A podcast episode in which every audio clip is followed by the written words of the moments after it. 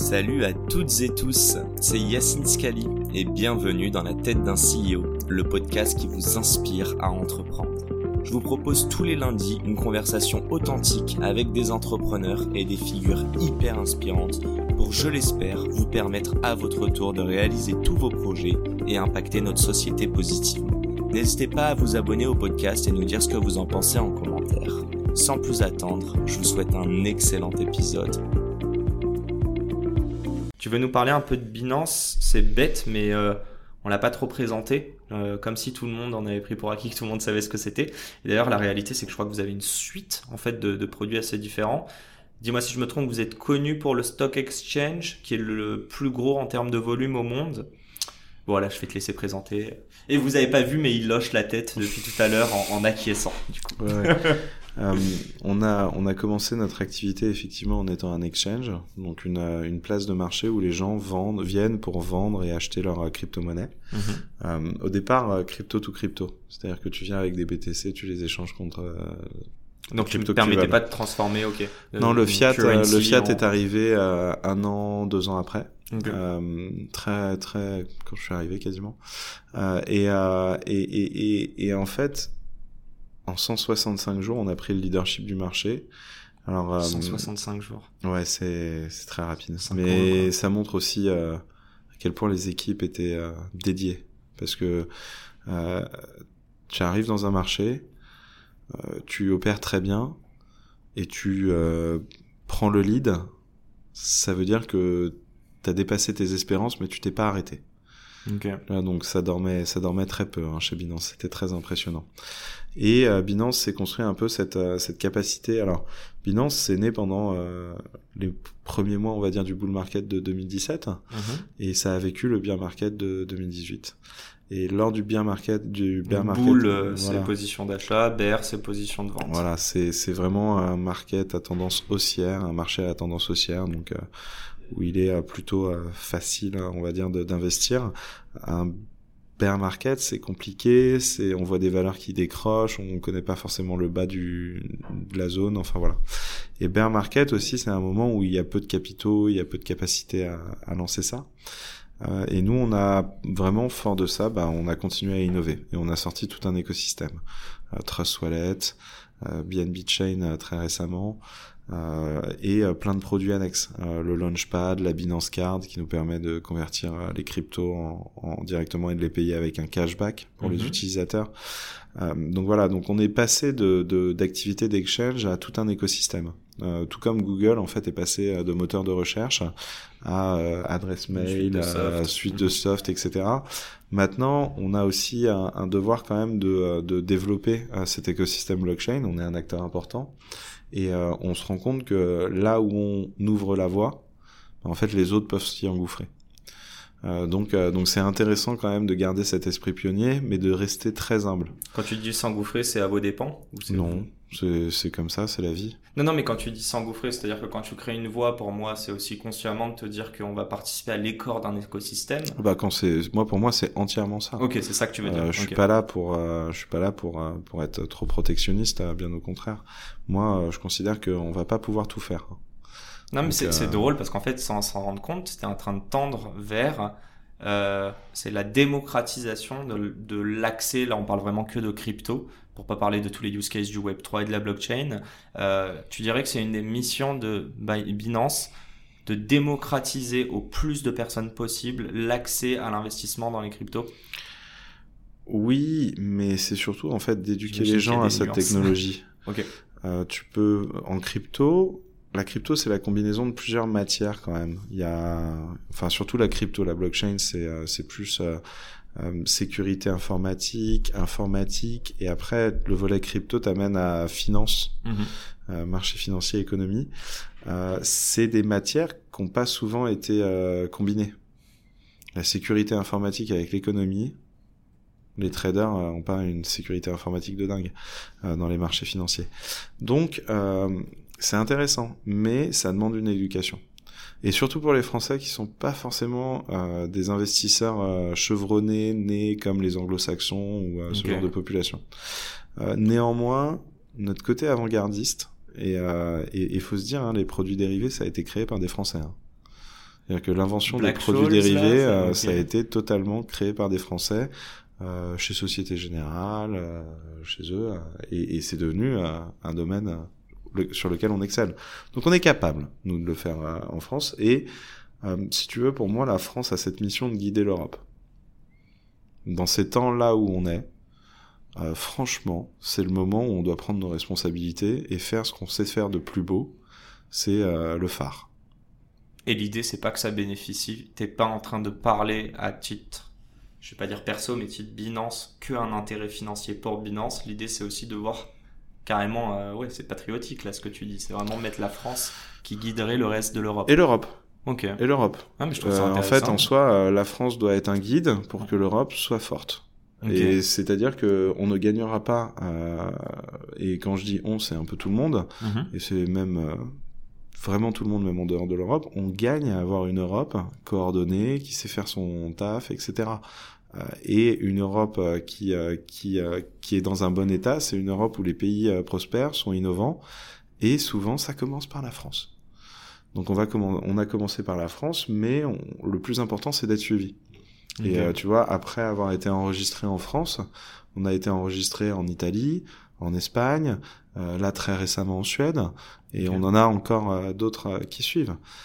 et ça, c'est important.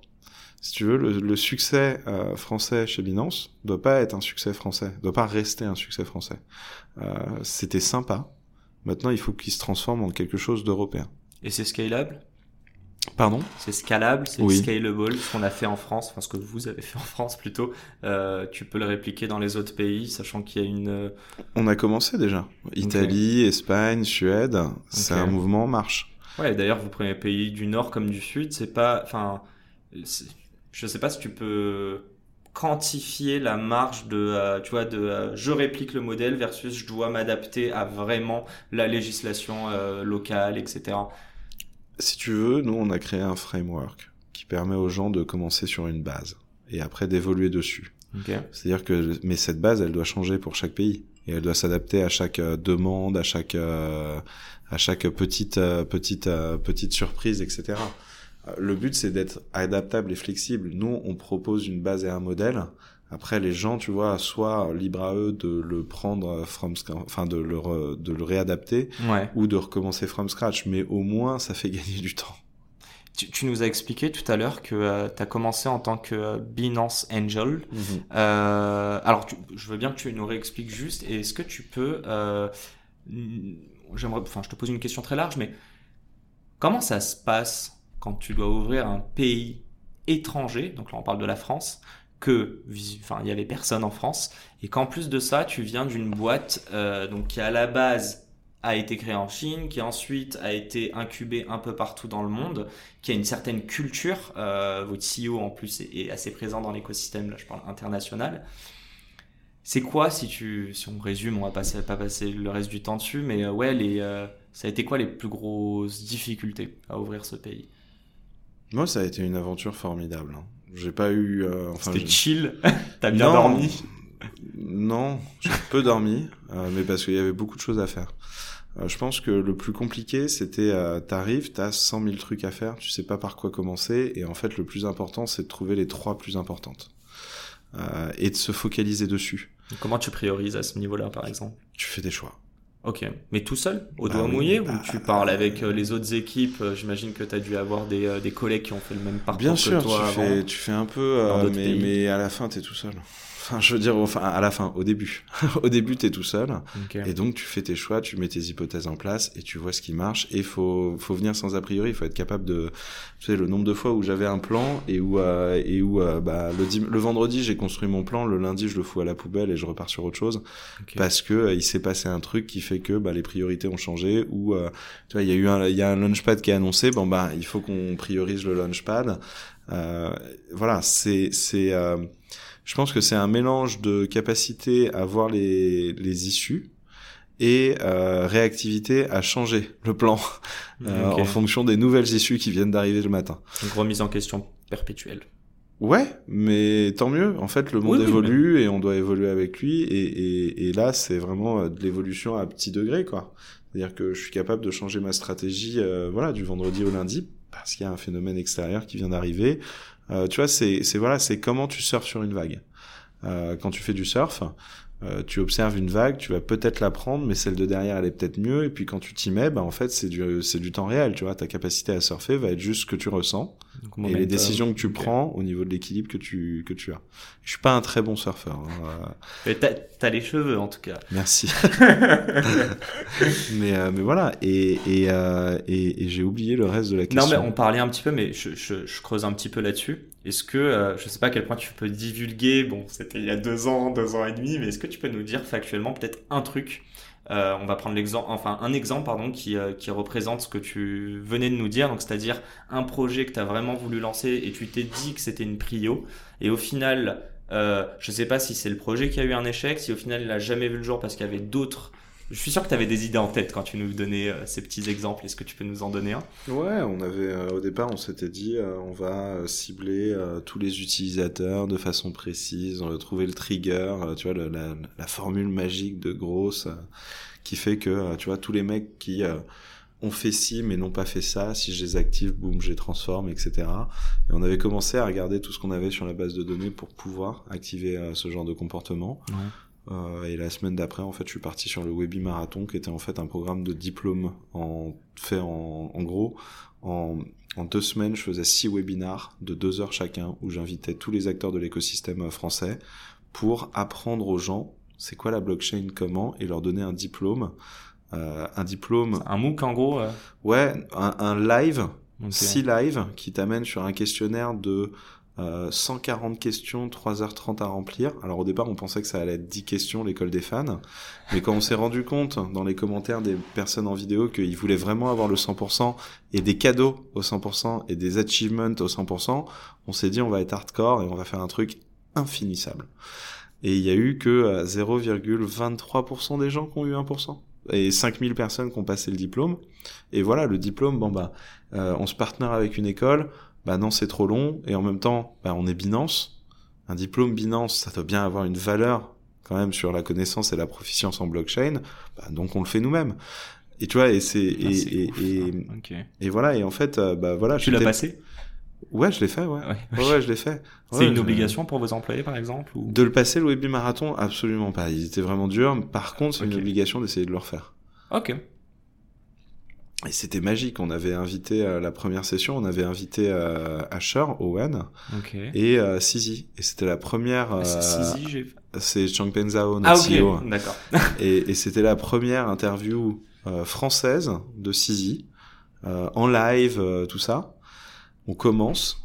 Et je me rappelle, c'était un samedi, 15h, on commence, 15h15, Sisi doit arriver. Et il y a des problèmes de time zone, on est en plein Covid et tout, c'est le bordel. Et euh, Sizi, il arrive à 16h15. Une heure plus tard, du coup. C'était très dur. Et on n'avait pas de nouvelles. C'était euh, c'était très compliqué. Si on parle 30 secondes de Sizi, ouais. Euh, tu le définirais comment? Et euh, si on reste un petit peu dans l'ouverture de, de, la France, comme je le disais juste avant, c'est très dur, hein, d'ouverture de, de, de, comment dire, de se diversifier à l'international, de grandir plutôt à l'international et de garder la culture d'entreprise. Il a beaucoup prôné le travail, il me semble, dans plusieurs interviews. Euh, tu peux nous parler là en deux minutes de ce qu'il t'a retranscrit lui Moi, je l'adore. c'est pas parce que c'est mon boss, hein. D'ailleurs, message personnel, hein, je vous adore. Euh, mais euh, non, non, je l'adore parce que déjà, euh, c'est euh, c'est Louis Gallois qui m'avait dit. Louis Gallois, c'est l'ancien patron d'Airbus. Ok. il m'avait dit, tu ne peux pas, en tant que chef d'entreprise, demander à tes employés de laver plus blanc que toi. De, quoi De laver plus blanc que toi. C'est-à-dire que la barre que tu mets, l'exigence que tu mets, tu ne peux pas demander à tes employés de faire plus exigeant. En tant que CEO, tu es représentatif de beaucoup de valeurs. Et, et, tu le vois.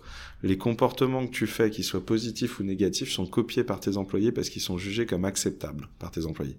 Et ça se voit dans un bureau. Euh, Sizi, il a une valeur, moi, qui me fascine, surtout pour une personnalité comme moi, c'est son humilité et sa simplicité. Et je te jure que ça fait du bien.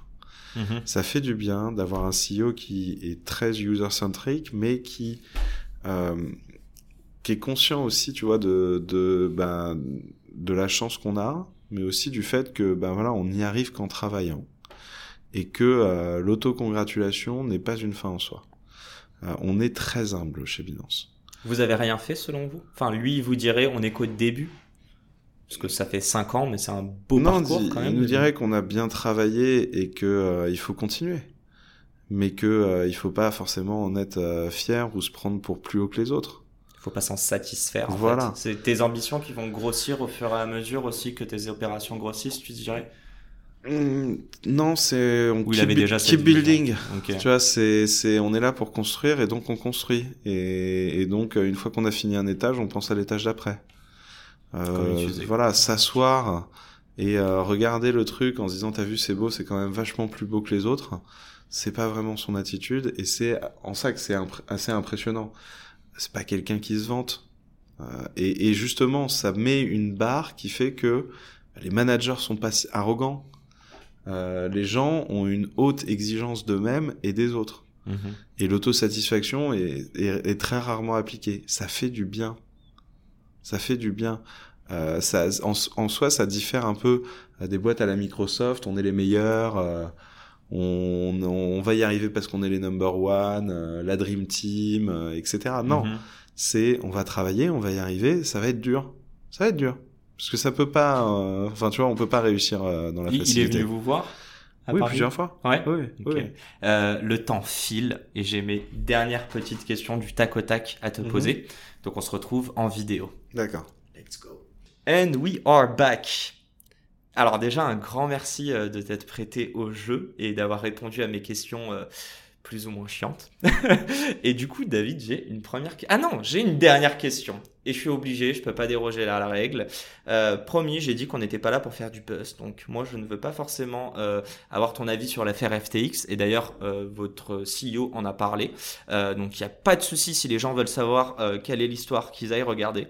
En revanche, on a beaucoup parlé de pédagogie, d'évangélisation aussi de l'accès à, l'investissement dans les cryptos. j'ai l'impression qu'il y en a qui comprennent aujourd'hui, d'autres beaucoup moins en, en, tant que client, hein, que user. Et puis on a eu cette histoire du coup de FTX où euh, il y aurait eu de la fraude. Ma question elle est simple. Est-ce que toi, acteur, donc en tant que Binance, mais surtout toi en tant qu'individu physique, qu'est-ce que tu penses de la responsabilité d'instances publiques ou privées qui devraient justement euh, prévenir nous, consommateurs, de fraude potentielle, sachant que, sachant que, c'est la petite nuance, le petit astérix, euh, on a quand même parlé de sécurité dans la blockchain et dans la crypto. Donc est-ce que c'est pas paradoxal qu'on arrive encore aujourd'hui avec euh, un petit euh, un petit fail juridique euh, Non, c'est pas paradoxal. Alors en France en tout cas, FTX n'a jamais été enregistré par l'autorité des marchés financiers. Et donc l'autorité des marchés financiers déconseille d'utiliser des plateformes non enregistrées en France. Donc en soi, le boulot des autorités dans les pays où FTX n'a pas été enregistré, il a été fait, puisqu'il n'y a pas eu euh, d'enregistrement. Euh, voilà là où on en est euh, au niveau de la responsabilité des autorités. maintenant, il est évident que suite à FTX, qui a fait beaucoup de mal à, pas mal d'écosystèmes et qui mhm. crée quand même, qui montre quand même qu'il y a, qu'il faut renforcer les éléments pour que les utilisateurs fassent confiance à des plateformes centralisées. Les autorités ont un rôle à jouer à devenir plus exigeantes euh, envers les acteurs et euh, de leur demander plus de conditions. Et c'est ce qui va arriver. Autorité privée, tu parles, hein, mm. versus l'AMF Non, l'AMF. Ok. L'AMF va euh, renforcer son, son carcan et elle a bien raison pour éviter ce genre de risque ou en tout cas le minimiser. Encore que ce soit pas arrivé, c'est pas arrivé dans son cas et dans son périmètre, mais le risque zéro n'existe pas et justement il faut des éléments de garantie. Donc c'est ce que l'AMF va s'équiper. Voilà ce que je vois là-dessus. Euh, au niveau de l'éducation, on se rend compte que voilà, un acteur comme FTX qui tombe comme ça, ça fait mal à tout l'écosystème. On est en train de revenir à des niveaux d'avant FTX en termes de marché, mais pendant un mois, un mois et demi, on a vécu une dépression qui est due à ça. Et ça a fait mal à beaucoup d'acteurs dans un effet domino. Donc on voit que ça fait du bien à personne de voir euh, ce genre de choses arriver. Et donc, tous les acteurs aussi doivent avoir cette responsabilité d'éduquer les personnes et aussi bah, de se méfier, de savoir être humble face à la technologie. Vous savez, nous, on est Binance, on a 5 ans, on est leader. Rien ne prouve que dans les 5 prochaines années, on va le rester. Et ça, c'est le travail, c'est le travail de confiance, c'est l'éducation des, des populations et de la pédagogie à travers l'outil qui fait qu'on pourra le rester ou qu'on pourra, tu vois, garder cette exigence. Voilà. Trop cool. Euh, mais même, j'allais dire merci, mais au-delà de ça, pour aussi l'humilité, euh, je trouve ça intéressant, et te dire que euh, dans tout l'écosystème, si tu veux avoir une place à prendre en tant qu'acteur, tu as aussi presque ce rôle de pédagogie. petite question, mais du coup, je crois que tu l'as dit, hein, il y a eu un gros, comment dire, les gens sont devenus un peu sceptiques pendant un mois et demi. Enfin, je te pose la question, mais on a vu l'impact aussi mhm. sur le cours. C'est reparti là Ou ça va repartir en 2023 selon toi? On va revenir, je sais pas si c'est des normes, mais des niveaux où... Alors je suis président d'une enfant, je suis pas voyante, euh, ni astrologue, donc euh, je peux pas vraiment te dire euh, comment le marché va évoluer. Mhm. Euh, il y a beaucoup de facteurs et ça va être le grand jeu en fait de cette année, c'est qui prédit quoi, comment. Moi, je vais continuer à construire euh, Binance. je vais me concentrer sur bah, faire de ce pari qu'on a eu à mettre la France au centre de cette stratégie européenne, euh, on a marqué des points. Néanmoins, on n'a pas gagné le match encore. Et euh, il faut qu'on le gagne. Euh, c'est très important. Pourquoi? Parce qu'il y a, y, a, y a, un enjeu aussi de, de, de, moi pour moi qui est géopolitique qui est important. Donc euh, donc moi je vais me concentrer sur la construction. Euh, plus je construis euh, des écosystèmes riches, plus je construis des éléments qui permettent aux utilisateurs d'avoir plus confiance, bah, plus le marché va pouvoir avancer. Et je suis très heureux que notre équipe, euh, on ait cette capacité à influer à ce niveau-là. Euh, c'est donné à, à, de rares occasions, à de rares personnes.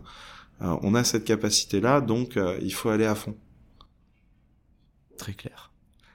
Bon, c'est parti pour les vraies questions du tac au tac. Ma première est très simple. Si tu pouvais définir l'entrepreneuriat en un mot ou un groupe de mots et me dire pourquoi, s'il te plaît? C'est un mélange de conviction, de euh, vision et de capacité à la, à, la, à la véhiculer aux gens. Euh, c'est euh, c'est une un bon entrepreneur. Il, il, a une vision et il est capable de, de créer un effet de contagion. Okay. Euh, c'est quelqu'un qui a un narratif qui est très fort. Tu vois, par exemple, arriver et dire, moi, je vois un potentiel dans la France, dans la crypto. Je pense qu'on peut reprendre le leadership. Eh ben, c'était, enfin, tu arrives devant plusieurs acteurs français, les mecs sont tous d'accord avec toi. Et t'as un effet de contagion. Et, et c'est parce que, voilà, cette histoire, on la voulait vraiment tous qu'on a réussi à la faire. Ma deuxième question, euh, c'est la question du board member. Si tu pouvais en choisir un ou une, vivant, mort, fictif ou Yves et réel, euh, qu'est-ce que ce serait et pourquoi? Euh, C'était pas trop tac au tac, hein, j'ai pu y réfléchir deux trois heures avant. Euh, alors, moi, je prendrais soit un Antoine de Saint-Exupéry, parce que ça mélange et euh, la capacité à raconter des histoires et à éduquer. C'est l'un des mecs, hein, le Petit Prince. On a tous pleuré euh, devant le Petit Prince et ça nous a tous appris des choses, des valeurs. Euh, et en même temps, c'est cette capacité d'être pionnier. Mec, il a, il a traversé en avion des zones. Mhm. Enfin, c'était incroyable. Et, et, et, et, moi, ça me fascine. Euh, pionnier et en même temps être capable de se mettre euh, vraiment au niveau de l'éducation, euh, c'est vraiment le, le, mix parfait. Ou un auteur de science-fiction type Dan Simmons qui avait fait Hyperion, Hamilton, Kadik, enfin tous les livres que j'ai lus dans mon enfance qui m'ont vachement inspiré pour moi. Quand tu fais de l'innovation, il faut que tu aies lu ces livres parce que c'est une fenêtre dans le futur. C'est une imagination d'une personne de ce qui va être le futur et euh, t'es pas vraiment étonné par les innovations qui sortent quand tu as lu euh, ou Hamilton. Tu vois euh, des choses qui t'ont déjà été un peu décrites, mais d'une façon différente. Donc des avant-gardistes. Ouais, ouais, des, des gens qui essayent de, de réfléchir à l'après, ou en fait, des gens avec un imaginaire très fort. Ok. Euh, il est 30, mais je pose mes deux mini dernières questions. Ouais. Après, je te laisse euh, rule. Euh, c'est mon directeur d'Espagne qui. bah, lo, lo siento. Euh, je sens mon grand espagnol. Euh... Allez, ouais, j'avais cette question que, que j'aimais bien. C'est euh, est-ce que tu considères qu'entreprendre euh, dans l'écosystème de la crypto ou du Web 3 plus largement, où on voit beaucoup de startups émerger aujourd'hui, est-ce que tu dirais que c'est plus facile ou plus dur que euh, entre guillemets, n'importe quelle autre industrie, laisse-moi finir, Mm. qui existait il y a 10 ans en fait? Bon, Il y a des industries qui doivent être plus dures que d'autres à des moments donnés. Euh, là, euh, aujourd'hui, euh, quand on voit les débats sur euh, la boulangerie, euh, ce genre de choses, euh, ça doit être dur d'ouvrir une boulangerie aujourd'hui hein, par rapport à faire un projet Web3, etc. Euh, néanmoins, c'est très compliqué dans l'innovation parce que quand tu arrives trop tôt, des fois, c'est plus grave que d'arriver trop tard. Euh, donc pour moi, en fait, c'est, euh, je suis pas encore un entrepreneur aguerri.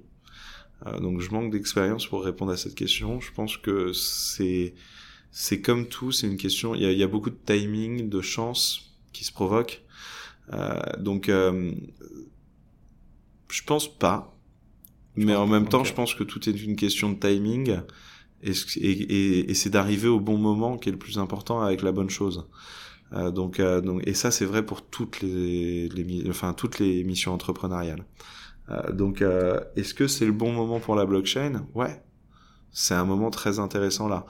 Euh, je préfère d'ailleurs voir des projets se former maintenant que en plein euh, bull market où euh, tout le monde réussit, etc. Et c'est très dur de juger la qualité dans un bull market versus dans un marché qui est baissier. Ceux qui survivent sont ceux qui sont capables de faire preuve d'une haute résilience. Donc, euh, donc pour moi, euh, c'est euh, c'est les légions, les légionnaires de la Légion étrangère. Hein, c'est euh, c'est euh, c'est euh, c'est format chat sauvage où on voit un peu les côtes. Tu vois, c'est Mhm. c'est agile, mais pas non plus confortable, gourmand. Et résilient, du coup, je le, je le répète, mais t'en as beaucoup parlé. Allez, c'est ma dernière question, promis. Et là, c'est pour l'audience, les gens euh, que t'as inspirés déjà euh, depuis euh, une bonne cinquantaine de minutes, mais, mais je vais te demander un dernier petit effort. C'est quoi le conseil, le conseil, hein, peut-être the most underrated, tu vois, le, le, le plus sous-côté qu'on entend le moins souvent, mais que vraiment t'aimerais adresser à des entrepreneurs C'est global, hein, peut-être que toi, t'as plus l'habitude de parler à des entrepreneurs du, du Web 3, mais euh, ouais, le conseil euh, que tu voudrais adresser à notre audience. Ah, ouvrez-vous, quoi. Enfin, nous, on est très français, on a un point de vue très français sur une situation très française. Euh, enfin, on regarde le monde en- en prenant notre système comme référence, là où ça l'est pas.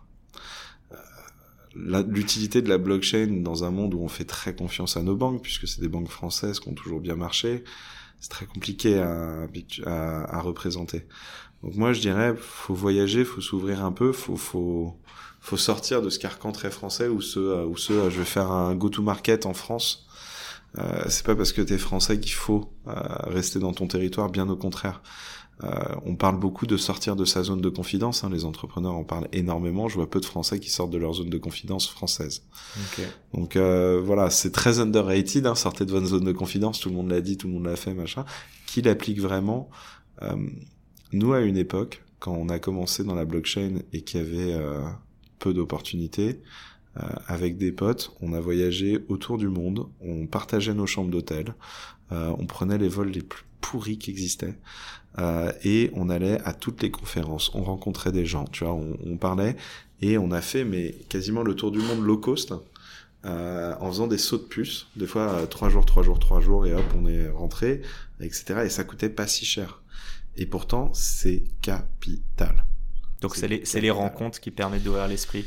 Ouais, c'est vraiment l'ouverture à l'international. Si on veut être un acteur global, faut qu'on évolue dans un monde global. Donc c'est pas en France qu'on va devenir un acteur global. C'est depuis la France ou depuis l'Europe, mais c'est avec une, euh, une grosse capacité à bouger et à être mobile. J'ai envie de terminer là-dessus. C'est un beau mot de la fin. Ça fait, t'as pris du plaisir? Ouais, beaucoup. C'était Ouais. très sympa. Ben, je te remercie. Je te remercie aussi au nom de, de mes auditeurs. Euh, ça leur a apporté beaucoup de valeur. Et puis, euh, et puis voilà quoi. On parle de, de Web 3, de, de, euh, de euh, pardon, de blockchain avec avec le CEO France de Binance. Donc pour ça, en tout cas, merci d'avoir pris un peu de ton temps. Et, et je dis souvent, bah, merde à mes entrepreneurs. Merci et Donc on termine merci sur cette note-là. Et à la semaine prochaine pour un nouvel épisode. Ciao Et c'est la fin de cet épisode. Si cet épisode vous a plu, n'hésitez pas à nous soutenir en nous mettant 5 étoiles sur les plateformes, en vous abonnant évidemment et en nous laissant des commentaires. C'est hâte de vous retrouver la semaine prochaine. Ciao